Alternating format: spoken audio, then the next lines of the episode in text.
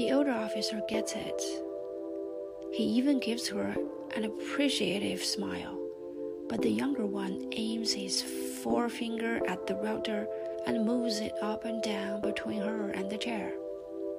Sit, he says, in that tone you only use with children, dogs, and real estate agent.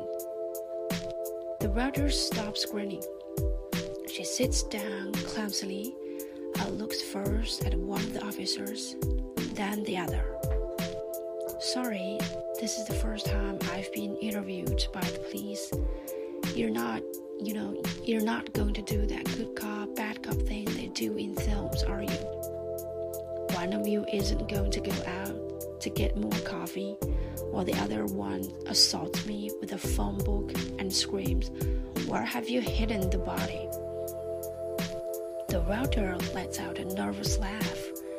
The older police officer smiles, but the younger one most definitely doesn't.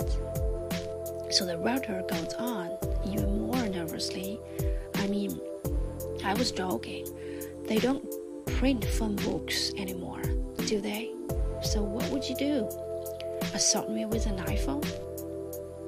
She starts waving her arms about to illustrate assault by phone and yelling in what the two officers can only assume is the real estate agent's imitation of their accents. Oh, hell no, I have ended up liking my ex on Instagram as well. Delete, delete. The younger police officer doesn't look at all amused, which makes the real estate agent look less amused. In the meantime, the older officer leans toward the younger officer's notes and asks, as if the realtor weren't actually in the room. So, what did she say about the drawing? I didn't get that far before you came in and interrupted. The younger man snaps. What drawing? The real estate agent asks. Well, as I was about to say before I was interrupted, we found this drawing in the stairwell and we think the perpetrator may have dropped it. We'd like you to. The younger officer says, but the older officer interrupts him. Have you talked to her about the pistol then? Stop interfering, the younger man hissed. This makes the older officer throw his arms up and mutter, Okay, okay, sorry, I'm here.